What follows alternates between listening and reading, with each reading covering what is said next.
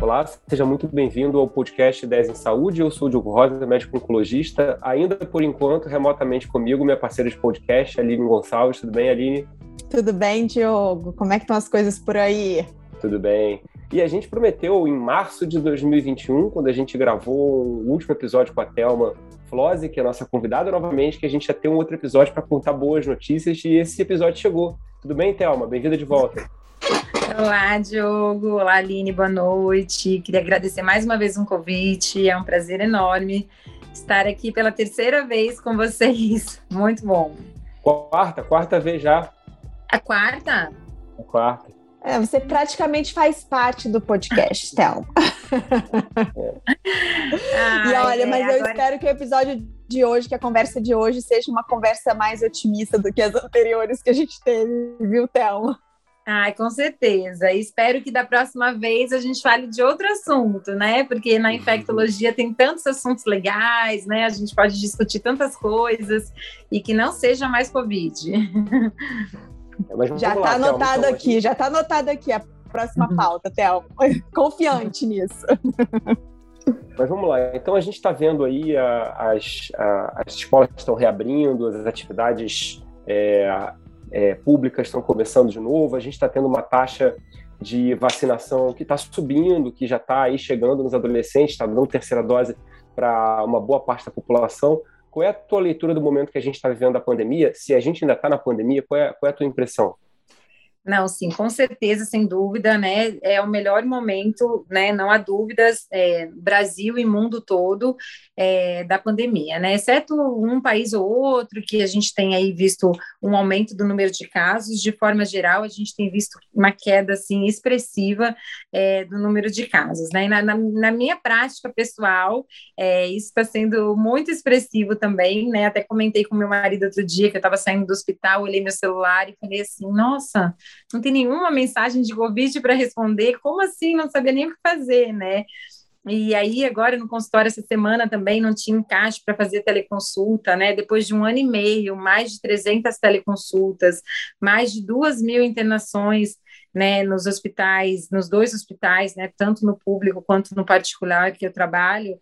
E, né, a gente a gente está falando de quase 6 milhões de mortes no mundo, né, no mundo todo, né, Brasil 600 mil mortes, né, a gente está com 10% desse número, mas são 6 milhões de mortes no mundo. E aí hoje a gente, né, no hospital, por exemplo, particular que eu trabalho, a gente opera hoje com dois leitos, né, de destinados à COVID, né, o que já foram 60 leitos destinados à COVID. E, e a maioria dos hospitais do Rio de Janeiro é, se encontram nesse cenário. Né? E a gente vê isso nos dados, né? Hoje a gente não tem nenhum paciente, zero, né, na fila de, de internação para terapia intensiva. Né, no estado do Rio, a gente tem 30% de, de ocupação de terapia intensiva, que a gente já chegou a quase 100% né, nos, no, nos, nos piores meses aí da pandemia. Então, os números realmente são animadores, os números estão em queda, né? A gente tem 11 mil casos notificados no Brasil por dia, e a gente já chegou a quase 80 mil, 79 mil, então oito vezes menor. Né? É, a, a, mortalidade também, né? O número de mortes, né? A, é, a gente hoje está né, tá com 300 mortes mais ou menos por dia e a tendência é cair cada vez mais. Isso no mundo todo, né? A gente tem aí dois países que têm tido um aumento do número de casos, é, a Inglaterra, né? Vocês devem estar acompanhando pela mídia, mas lembrando que não aumentou mortalidade, né? Foi um aumento do número de casos. E a Inglaterra, ela testa, por exemplo, cinco vezes mais do que a Alemanha ou Portugal, por exemplo né? Então, eles testam mais, eles terão um número maior de casos. E a Rússia entra naquele contexto também de pouca gente vacinada, né? né? No leste europeu todo, a gente tem um movimento anti-vacina, é o maior da Europa. Então, a gente tem uma resistência muito grande à vacinação. Então, um país ou outro é exceção. É, no mundo todo, a gente tem é, números muito, muito favoráveis, né? A gente aí está muito, muito próximo ao fi, final desse sufoco.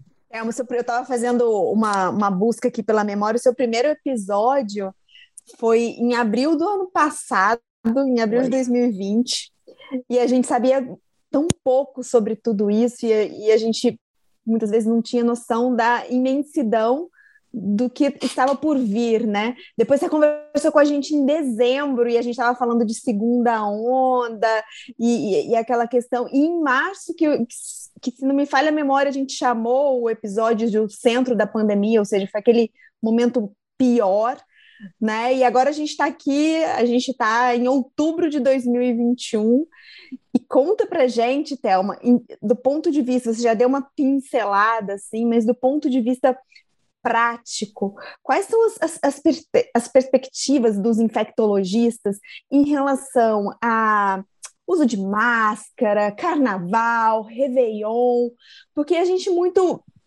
a gente muito teme terceira, quarta, outras ondas, mas do ponto de vista epidemiológico, da história natural, entre aspas, de pandemias anteriores, isso é possível, isso é previsível, ou a gente já está numa zona de segurança? É, né? Se a gente pensar né, na história natural dos outros vírus de forma geral, né, o coronavírus ele está seguindo aquele, aquela história natural que ele deve seguir, né? O vírus ele fica mais adaptado ao ambiente, a transmissão é maior, né? Hoje a gente trabalha com a delta que tem uma carga viral 20 vezes maior do que a variante anterior, que era P1.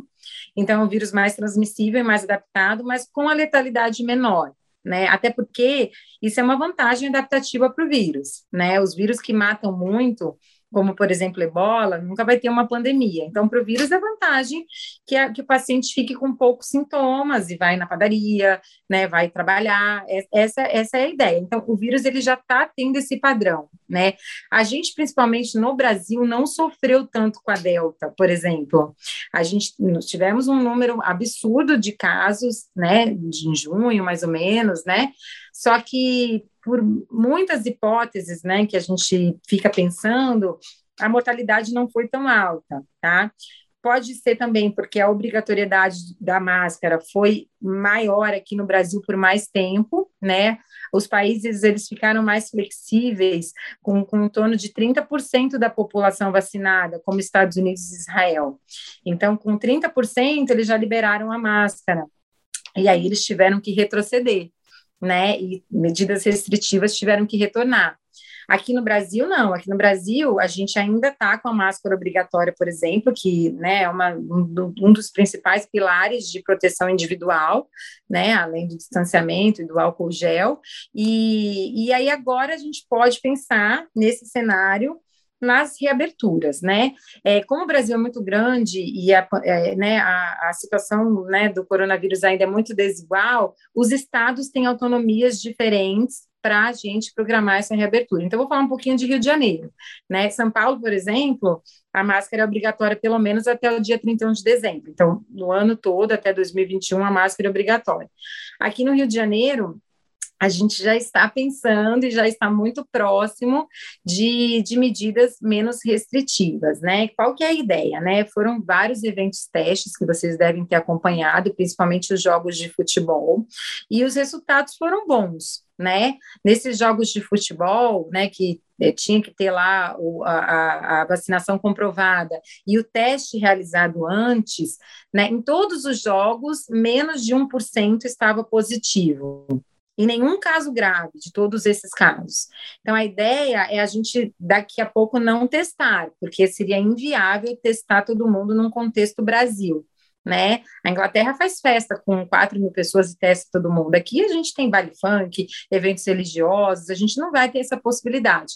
Então, os eventos testes serviram para mostrar qual porcentagem de pessoas estaria positiva, né? E menos de 1%. Isso foi muito bom, sem casos graves. Então, a gente tem isso. Outra coisa que está em andamento aqui em Rio de Janeiro entre outubro e novembro, 26 eventos testes de grande é, porte estão acontecendo, né? Casamento no Copacabana Palace, autorizado pela prefeitura, né? Grandes festas, grandes eventos, para a gente ver como vai se portar.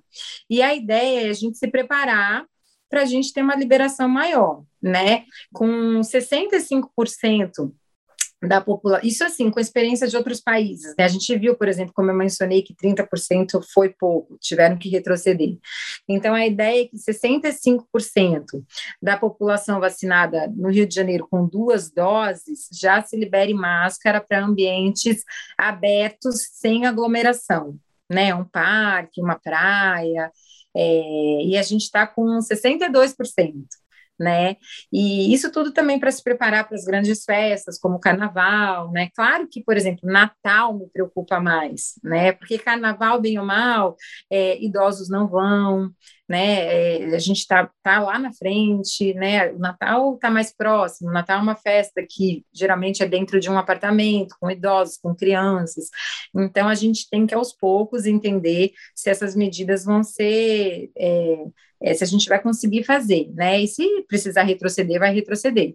No momento atual, com esse com o cenário, né, de, de número de casos que a gente está, eu acredito que a gente com 65% consiga já começar a liberar a máscara dessa forma e voltar à nossa atividade, porque a gente tem que se habituar a conviver com o vírus, né? Ele não vai acabar completamente. Então é isso. Muitas a máscara em ambiente hospitalar talvez nunca mais saia né, do, do, uso obrigatório, né, a máscara cirúrgica no ambiente hospitalar. Então, algumas situações a gente vai manter aí por um longo período. Em relação à transmissão é, por superfícies, é, como é que está isso? Assim, a gente vê muito uso ainda de álcool em gel e eu acho que isso veio também para ficar e, e é até bom que previne outras, outras doenças contagiosas, né? Mas é, em relação a superfícies, a sapato fora de casa, como é que fica essa rotina, sabe? Esse estresse, entra em casa, toma banho, tira roupa, não encosta em ninguém. Como é que a população deve se comportar em relação a essas medidas? É. Então, é, na verdade, assim, essa mudança de comportamento em relação à higiene é muito bom, né? Então, assim, é muito. A gente aqui, por exemplo, já não usava o sapato dentro de casa já muito antes da pandemia, e isso é muito importante. A gente já sabe que o vírus não acende, o vírus ele não vai sair do pé e ir sozinho ali para para o nariz ou para a boca, que é onde vai acontecer a contaminação. A gente sabe disso, né? Mas, por exemplo, os, pé, os sapatos para fora é uma medida de, de higiene de forma geral. Né? Agora, é, a gente está mais tranquilo em relação às superfícies, né? Sabendo que o vírus não fica viável por muito tempo, então, né, higienizar as compras, tudo isso vai cair, né? Claro que higienizar as mãos é muito, muito mais importante do que higienizar as superfícies, né? É, o, o que ficou pior foi em relação ao aerossol, né? Que acho que nas outras conversas que a gente falou, essa transmissão ainda não era bem estabelecida. E hoje a gente sabe que o vírus pode se comportar sim com transmissão aérea, né? Então, o mais importante é identificar os sintomáticos e sempre usar máscara os sintomáticos, assim como no, na, em países do Oriente sempre aconteceu. Então, isso, por exemplo, é um hábito que sempre vai acontecer. Está resfriado? Sempre de máscara.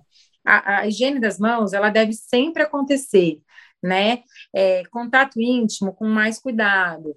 Agora, é, sapatos para fora é um hábito muito interessante. Agora, essa, essa questão da higienização das superfícies com tanta assiduidade como a gente tem feito, isso com certeza a gente vai poder flexibilizar, né? Porque não vai ser assim que vai ser transmissível. A transmissão é realmente através de gotículas, de aerossol quando tiver uma tosse, um espirro muito próximo, né? E através do veículo das mãos mesmo. É, essa é uma pergunta que eu queria te fazer, porque assim, eu, eu já estou ouvindo falar é, de. Uhum. E eu fico muito atento a essa coisa das palavras, né? Então, é, ouvia sobre, sobre novo normal logo no início, me, me pensava muito, é, isolamento, lockdown, enfim. Agora estou começando a ouvir uma palavra que é endemia. É, e aí eu fico pensando assim, se, se a, na verdade a, a nossa saída para o Covid-19 é a gente vai chegar num ponto em que vai continuar tendo caso, vai continuar tendo mortes, como tem mortes todo ano por gripe, por influenza, por pneumonia, enfim. É, mas vai virar meio que uma conjuntivite, ou seja, você tem Covid, você vai para casa, você fica uma semana em casa, é, dá uma olhada aí no, nos teus contactantes, enfim. Mas, porque assim, a pandemia ela ainda está acontecendo, ela está decretada, né? Tá. É, você acha que a gente vai, vai, vai migrar para o Covid fazer parte da, da, da, da, assim, da, da realidade da, da humanidade a partir de agora? com esses cuidados que você está falando, é, e eventualmente vai ter uma variante ou outra que vai dar um pouco mais de problema, a gente vai ter que vacinar com mais frequência? Qual é a tua impressão?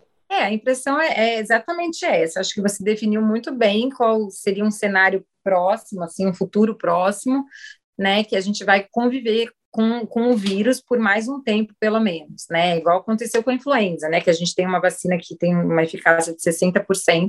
Em 2009 era super grave, as gestantes morriam de influenza influenza com muito é, com uma prevalência muito maior do que hoje e mas o vírus ainda está aí né preocupa menos mas ainda está aí é muito difícil a gente imaginar que a gente não vai mais conviver com o vírus né? A taxa de mutação é muito alta, então, assim, a gente vai ter uma dificuldade nas políticas públicas de imunização, talvez a, a vacina não segure um ano, talvez a gente tenha que imunizar em torno de oito a dez meses as pessoas, né, para a gente conseguir ter uma, é, uma taxa né, é, adequada né, de, de eficácia dessa vacina, principalmente em relação a impedir diminuir transmissão, mas é, é, é, bem o que você falou, a gente vai ter que conviver com ele. Então, as medidas de, de higiene, né, ela, que a gente aprendeu, né, quem ainda não, não utilizava, vai, vai ter que ser, né, instituída mesmo na nossa rotina, mas sem esse medo, né, sem esse pavor, né, não dessa forma que a gente está fazendo, mas com certeza a vida mudou mesmo, né, das pessoas, né, o que aconteceu foi praticamente sem precedentes para nossa geração, né, a última pandemia tem 100 anos, e foi pior, foi, matou 10 vezes mais, mas eles também comemoraram o carnaval no ano seguinte, né? Eu estava lendo outro dia que, que em 1919 foi um carnaval muito comemorado, porque as pessoas conseguiram se reencontrar.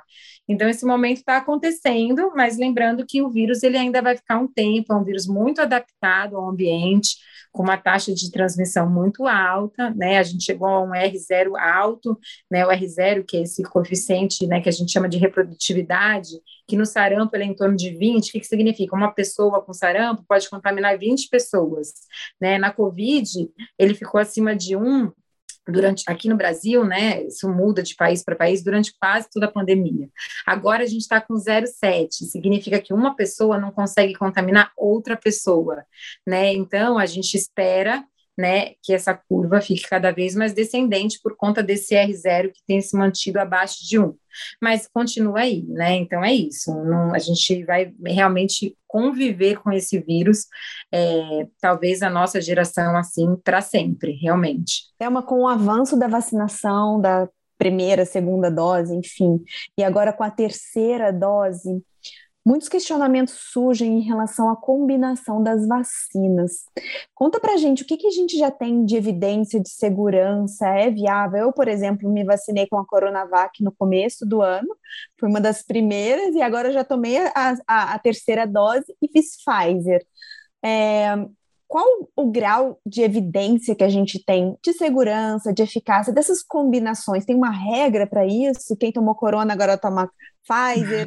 posso tomar Pfizer de novo? Como é que, como é que funciona esse racional, essas combinações? Só queria fazer uma, uma, uma colocação aqui, como nem a Pfizer nem a AstraZeneca patrocinam a, o nosso podcast, né? A gente fala o nome. Eu, eu, sempre faço questão de usar os nomes é, os nomes das vacinas, né? Que pouca gente sabe.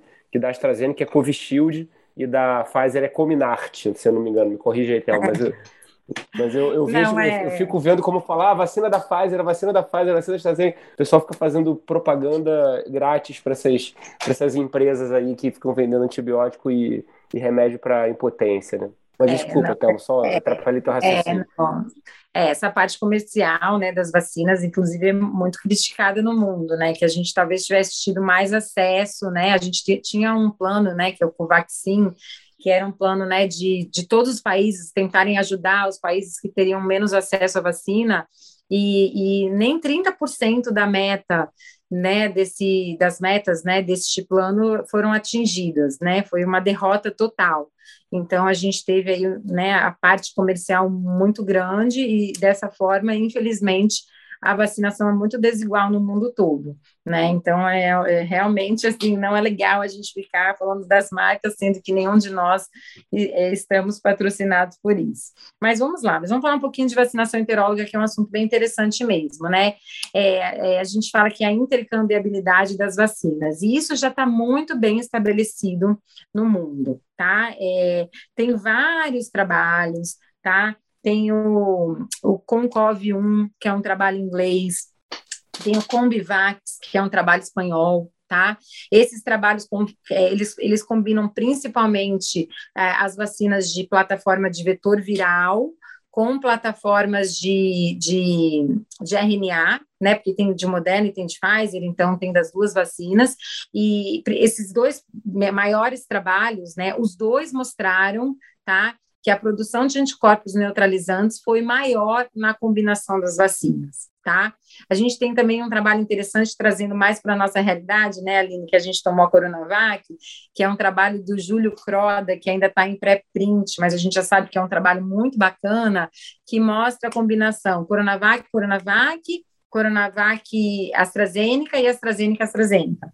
E aí mostrou que é, a combinação da Coronavac com a AstraZeneca, é, não com a Pfizer, mas com a AstraZeneca, também teve um nível muito mais elevado de anticorpos neutralizantes depois, né? Então, assim, todos os trabalhos de vacinação heteróloga que eu já li, tá? Pelo menos quatro grandes trabalhos mostraram que é, a, a eficácia da combinação é maior do que a, a, a mesma vacina utilizada duas vezes. Tá? Em relação ao tempo, três meses, seis meses, isso é off-label total, tá? Isso não tem, não tem trabalhos que comparam isso.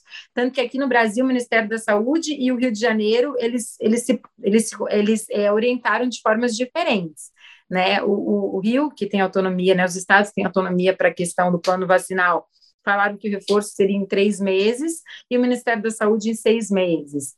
Depois fechou que para idosos seria três meses e profissional de saúde seis meses. Mas assim, ninguém sabe nada em relação a isso, de intervalo de dose de reforço. Mas em relação à combinação, esses trabalhos mostraram segurança e eficácia com duas vacinas de plataformas diferentes. E isso, essa combinação, ela vale para duas doses mais uma, ou uma dose e outra dose? É, ou seja, quem tomou AstraZeneca ou Coronavac na primeira dose, agora só tem Pfizer, pode tomar ou não faz diferença? Não, essas combinações, essa, esses trabalhos foram de dose de reforço, tá? O esquema vacinal completo e a, a terceira dose. Tá? Tem tudo, tem de tudo, né? Tem trabalho também, tem um canadense também que, que, que compara só vetor viral com RNA, um, uma de cada, e que uhum. também mostrou que seria melhor, né, a combinação do que a mesma vacina. Então, parece que essa, essa prática é promissora e para a gente é muito importante, porque a gente trabalha com disponibilidade de vacinas, a gente não sabe qual vai ter.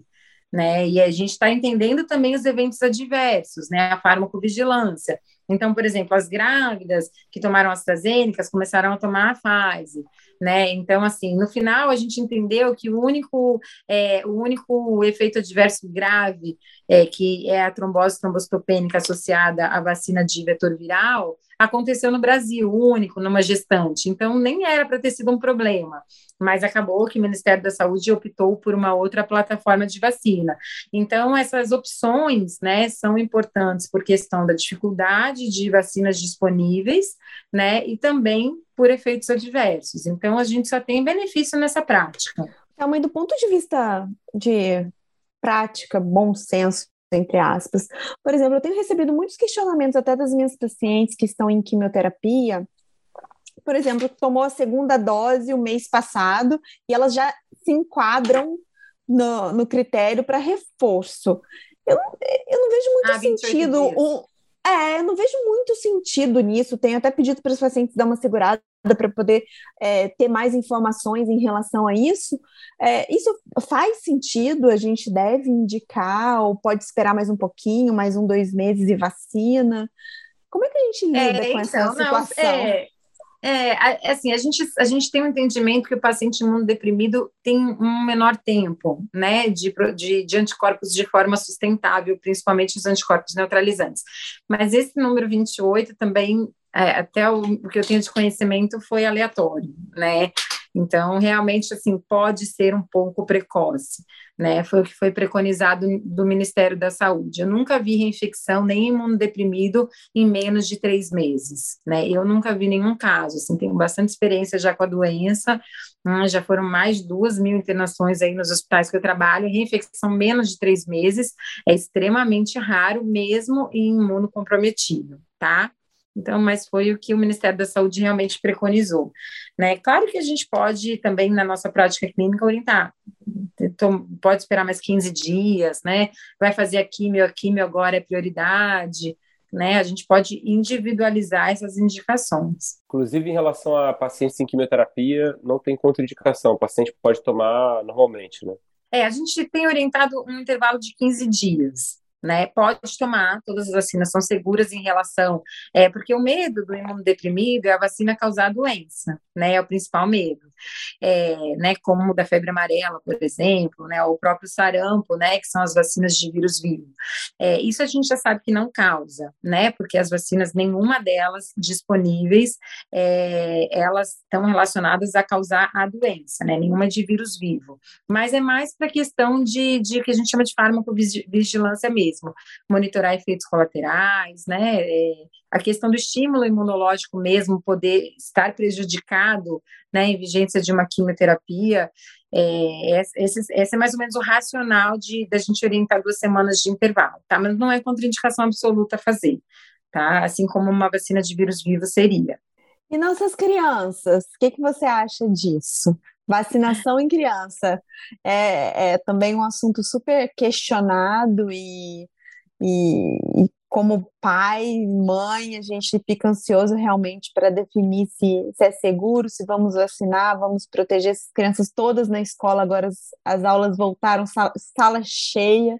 É. É, é. difícil, é difícil segurar, né? Não, não deixar aglomerar. Então, não, a vacinação que eu imagino que seja super importante, mas como todo bom pai e mãe, a gente fica tenso com as possibilidades de efeitos colaterais. O que, que a gente tem de experiência nessa faixa etária?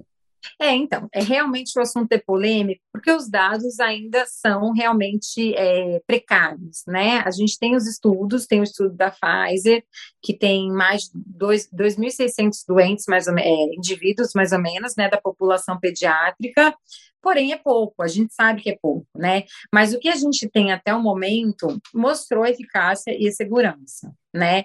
A, esse trabalho, né, de fase 3 da, da Pfizer, eles compararam, né, no, no, quem tomou e quem não tomou, e realmente foi, assim, impressionante, né? No, na população pediátrica, no braço lá que tomou a vacina, 100% não tiveram Covid, né? E no outro braço do placebo foram acho que 18 casos e também nenhum que evoluiu de forma grave. Então, o que a gente tem de dado até o momento é muito bacana, né, em relação à segurança e em relação à eficácia. É, e a gente está num cenário que, eu, que é o que a Aline falou, né, as crianças estão voltando de forma integral para a escola hoje, né, e de agosto para cá, que as crianças voltaram para a escola, aumentou muito, é, aumentaram muito as notificações de síndrome gripal, né? Muito depois da escola. Então a escola, claro que é, a criança tem um papel pequeno na transmissão, mas a escola é um ambiente que é muito difícil a gente conseguir evitar a transmissão da Covid. Então, a síndrome gripal aumentou muito, síndrome respiratória aguda grave não aumentou, tá? Então, ainda é uma doença que poupa crianças, mas a gente está falando de um cenário que, desde o início da pandemia, já morreram duas mil crianças, não é tão pouco, né? Então, duas mil crianças nesse um ano e meio para cá, Brasil, né? Abaixo de 16 anos. Esse é o nosso dado brasileiro tem a síndrome é, inflamatória sistêmica, que também pode acontecer no pós-Covid. Então, assim, diante dos dados que a gente tem até o momento de segurança, até extrapolando da população adulta, que também os dados é, são muito é, benéficos em relação a efeitos adversos, e trazendo para um cenário que a gente vai ter 100% da população na escola pediátrica a partir do ano que vem, né, obrigatório, presencial, é, a vacinação acaba sendo aí é, possivelmente muito mais benéfica do que o contrário. E aí não faz muita diferença qual, qual vacina, né? Tem, tem alguma que você acha que seria melhor ou mais segura, enfim? É, então, é, eu até, né, a gente conversando aí com outros infectos e tal, até gostaria que fosse a Coronavac, né? A Coronavac, a gente, a gente gosta de, claro, de plataformas já utilizadas há muito tempo, né? A gente, a, a, as vacinas inativadas, elas eh, estão há décadas, né? E a gente já usa há décadas em gestantes, em crianças, em qualquer população. Não há contraindicação para ninguém, a não ser alergia a um componente da vacina, de você usar uma vacina inativada. Então, seria ótimo a Coronavac nas crianças, né? Porque ela ela pode ajudar a diminuir a transmissão, né? Claro que não é 100% segura, diminui bem formas graves e é uma vacina com uma plataforma mais conhecida, né? Mas a gente não deve ter Coronavac a partir do ano que vem no Brasil, né? Por ela ter se mostrado uma vacina de eficácia realmente menor, né? Que não sustentou 8 a 10 meses de, de, de anticorpos neutralizantes, a gente tem outras vacinas melhores disponíveis. Então, assim, eu acredito que seja a, a Pfizer, tá? Eu acredito que seja a Pfizer, é, porque é a vacina mais estudada até o momento em crianças, né? O maior, maior número de dados é essa. É uma vacina que hoje a gente tem disponível com uma eficácia muito boa. Então, assim, seria isso. Eu acho que eu gostaria muito que fosse Coronavac, mas não vai ser. Essa é uma opinião pessoal, assim, nem nunca li nada sobre isso. Mas mais pela experiência que a gente tem com esse tipo de vacina na população pediátrica. E, e, e vacina a gente vai ter basicamente, então, a, a da Pfizer, a Covishield da AstraZeneca a, e a vacina da Janssen, né? Tem alguma outra para chegar? Porque tinha a possibilidade da Sputnik, tinha a, a possibilidade da vacina da, da Índia também, né? É, isso depende dos acordos comerciais, né? Atualmente seriam as três, pelo que eu tenho acompanhado, né? Da, das negociações do Ministério da Saúde são as três, né? E também não teve uma nova no mercado, assim, que a gente possa, né, é, não, não teve. Tem várias vacinas, então mais de 200 vacinas re registradas é, na OMS em estudos, né? Mas fase 1, fase 2, né? Para a gente falar num cenário mais próximo, futuro, assim, ano que vem, Brasil, né? Seriam essas mesmo. Thelma, é, com o conhecimento da, da doença, dos efeitos colaterais da vacina, houve algum surgimento de algum outro uh, efeito colateral tardio da vacina que não, tá, não esteja muito divulgado na, na mídia, ou algum outra, alguma outra sequela do coronavírus, da própria doença, que a gente não tem ouvido falar muito na mídia, vocês têm acesso a isso? O que, que vocês têm visto em termos de efeito colateral de vacina e sequela de coronavírus mais tardio? Uhum. Tá. Não, então, em relação às vacinas, né, depois a gente pode falar um pouquinho da Covid longa, né, da, da Covid mais persistente, mas em relação às vacinas, é, o que a gente tem hoje, assim, realmente são, são dados muito seguros e, e também na nossa prática clínica, né, a gente teve um evento relacionada às vacinas de vetor viral, né, não só a AstraZeneca, como com a Janssen também, que foi a, a trombose trombocitopênica induzida pela vacina, né, esse evento preocupou muito, né, até meados de junho, julho, tinham 57 é, casos suspeitos no, no Brasil, isso só Brasil, com 11 casos confirmados, né, que seria um evento bem grave, a princípio relacionados a mulheres jovens, né, numa faixa etária entre 30 e 50 anos, é, e que seria uma trombose, é, que seria uma trombose diferente, né, que é uma trombose que a gente chama de trombostopênica, com as plaquetas baixas, né, que seria mais ou menos uma reação cruzada entre esse vetor viral e as nossas plaquetas. Então, o indivíduo produziria um anticorpo, um autoanticorpo contra as plaquetas, as plaquetas cairiam, né, abaixo de 10 mil, assim, plaquetas muito baixas, e, e daí a trombogênese, né, com tromboses relacionadas, assim, a, é, a sítios muito graves, como trombose de sistema nervoso central, né, tromboses muitas vezes fatais. E aí o que acontece? A gente ficou com medo, que inclusive a população ia começar a ser vacinada nessa faixa etária das mulheres, ainda até então ainda não tinha acontecido, e, e aí não rolou, tá? Os casos ficaram mesmo poucos casos, uma incidência baixa, né? Uma incidência muito maior do que a trombose que acontece na COVID. Então, esse medo já passou um pouquinho, né? Porque depois que a gente é, vacinou em massa, as mulheres nessa faixa etária, inclusive com esse tipo de vacina, esse evento não aconteceu de forma é, com uma prevalência muito grande, tá? Um outro evento que preocupa, que se falou muito na mídia, é em relação a miocardite, pericardite, é, principalmente nos jovens, né, meninos jovens é, com a vacina da Pfizer.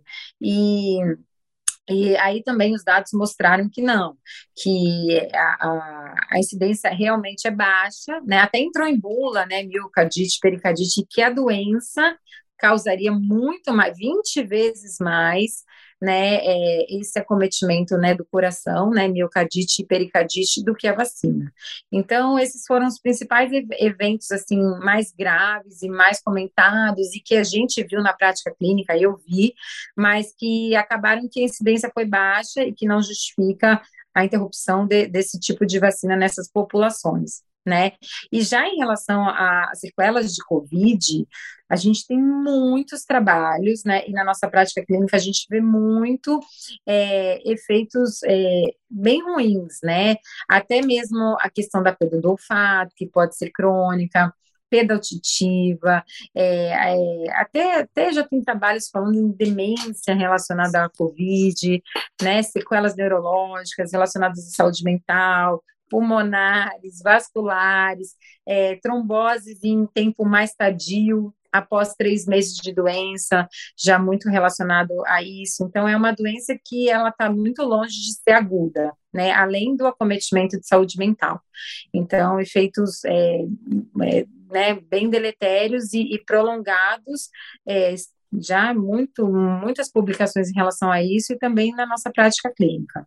Tem, tem uma coisa também, Thelma, em relação a, a, a, ao risco de vacinar estando contaminado pelo Covid. Isso aparentemente também pode, pode exacerbar Sim. uma resposta inflamatória, né? Ah, com certeza, né? Porque a doença ela é definida né, em duas fases, né? Tem a primeira fase que é a viremia, né? E depois mais ou menos, né, um dado do CDC, né, 20% das populações saudáveis podem fazer a fase inflamatória da COVID, que acontece mais ou menos a partir do sexto dia. Né, é uma fase que o vírus praticamente nem está mais lá, pode até não ter mais transmissão, mas é uma resposta imunológica exagerada, né, do organismo frente ao vírus, o que causa todo aquele acometimento pulmonar e vascular. E aí, quando você dá dois estímulos imunológicos ao mesmo tempo, né, como a doença e a vacina, essa fase inflamatória ela pode ser mais intensa. Então, isso a gente viu na nossa prática, né, que pacientes que vacinaram naquela semana pegaram Covid, tiveram desfechos piores, né? Por isso a orientação no Brasil de 30 dias para vacinar e na Europa 90 dias, né? Alguns países da Europa falam em 90 dias entre a você o início dos sintomas da COVID e a vacinação.